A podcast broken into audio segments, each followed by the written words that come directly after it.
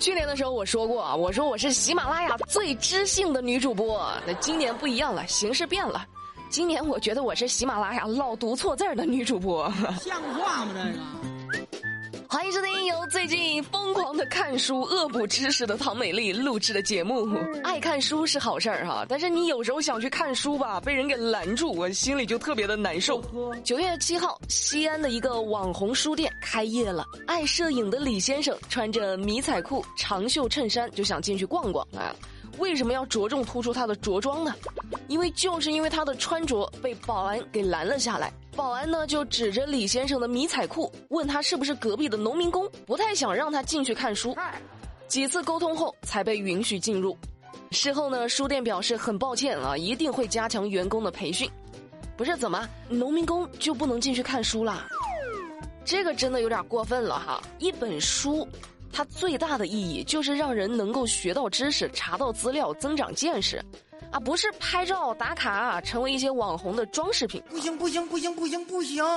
但你别说啊，要想成为网红，首先啊，你得豁得出去。这两天呢，就有网友爆料，说长沙步行街黄兴广场，哎，离我还挺近啊，我每天都会路过。嗯，经常有网红在直播，其中还有女主播光着脚在广场的地上爬行。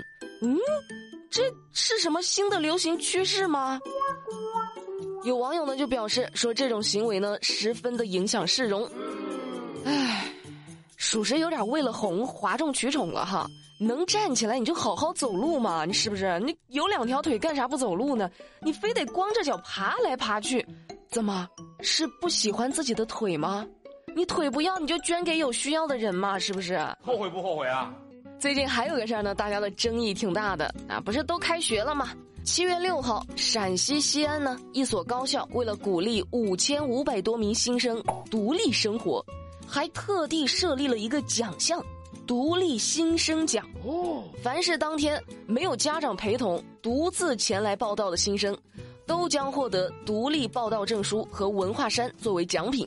负责人呢就表示说，这样呢既帮助了学生树立了自我管理意识，又避免了人员聚集。哎呀，这出发点是好的啊，大学生了嘛就应该独立了。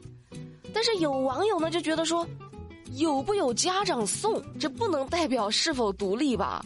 那也许孩子是挺独立的，那家长也想去学校看看呀，是不是？嗯还有的地方，他学生父母可能一辈子都没有机会出去过。难得家里出了个大学生，趁此机会出去看看，也挺好的。怎么就不独立了呢？是不是？不值得炫耀。在独立行走的道路上，还有些人呢，就喜欢过来绊你一脚。前两天在浙江杭州，一个小区的物业就派蜘蛛人去强拆业主包阳台的建材。嗯，蜘蛛人是啥？这不是复联，不是那个这超级英雄。就是那些靠一根安全绳绑住身体，在高层建筑外墙工作的人。哦，但是这位蜘蛛人在工作过程中，他的安全绳出问题了，被业主给剪断了。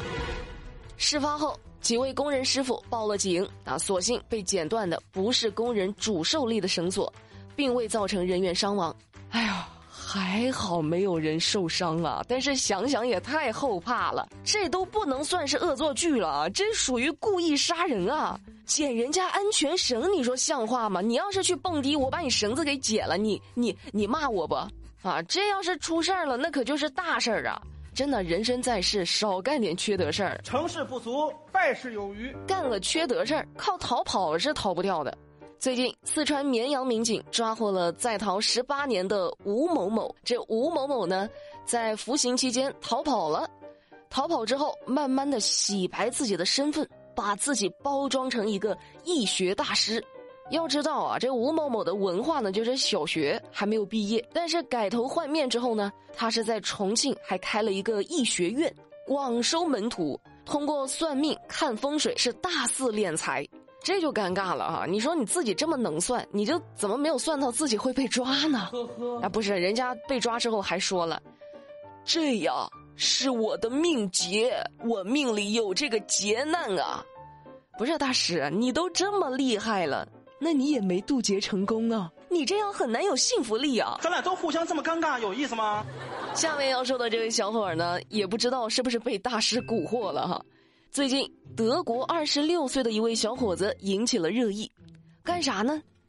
他喝了三年的尿，哎，对，就是嘘，哎，尿。哦，这小伙就说呢，喝尿能够让自己恢复元气，每天都要喝下自己排出的至少一点七升的尿液，甚至还用尿液来洗眼睛、鼻子以及全身，还说尿液就是他的能量饮料，自己喝尿之后从不生病。哦，就为啥他会相信这个呢？据了解，他是以前从网络上啊就了解到一种起源于印度的尿疗法。那这个尿疗法它到底有没有用呢？营养学专家就说了，尿液并没有营养价值。不是各位，你们想想啊，你喝进去的东西，你的肾脏已经很努力的去把它进行过滤，然后排出来了。你为什么肾脏这么努力的排出来，你又喝进去呢？喝完继续尿，尿完继续喝，你是在这？卡 bug 呢？啊，想不通，想不通。下面这事儿也挺让人想不通的。说在广东佛山，一位老太太老是上别人家超市去偷排骨，偷的多了，人家超市他也烦呐。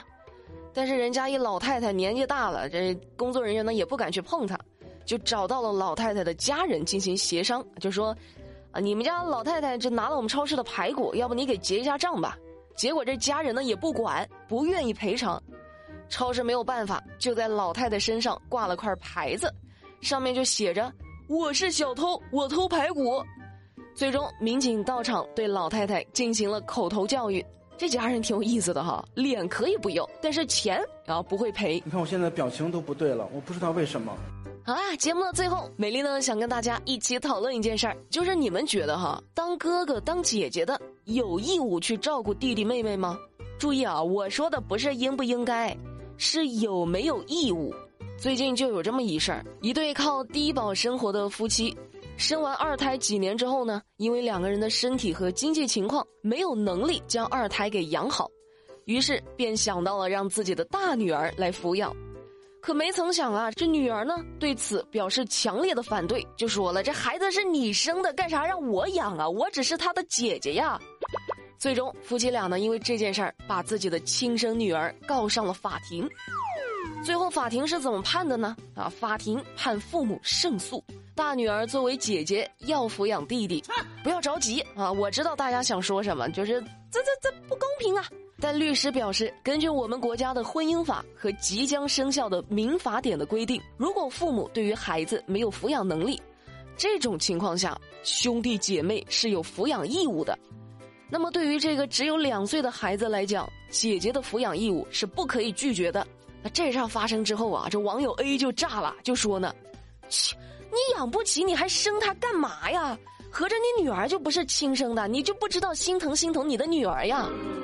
也有网友 B 就说了：“哼，现在的孩子呀，九零后就是自私。那以前谁家不是四五六个兄弟姐妹啊？那长兄如父啊，长姐如母，这是随便说的吗？照顾弟弟妹妹那就是天经地义的事儿，哪能这么自私呢？自己长大了哈就不管弟弟了。说实话，这事儿我是觉得父母因为这个去告了女儿就很离谱。我可能是跟这个事件中的姐姐年纪差不多大啊，比她大不了几岁。”那我站在她的角度想，确实挺不容易的。二十二岁，很多人大学才刚毕业，正是找工作奋斗的年纪，自己还是个孩子呢，就要养孩子了。以后还会有自己的家庭、自己的孩子，然后再加上这么一弟弟，确实有很大的压力啊。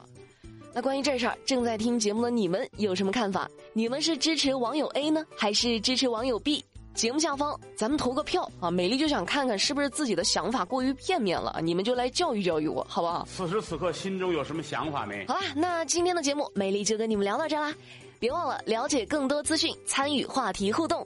新浪微博可以去搜索关注马栏山广播站，就可以找到美丽了。也别忘了加入马栏山广播站的喜马听友圈，在圈子里有我们更多的互动视频，可以让大家更加了解我们。好啦，那我们明天不听不散，拜拜。I love you.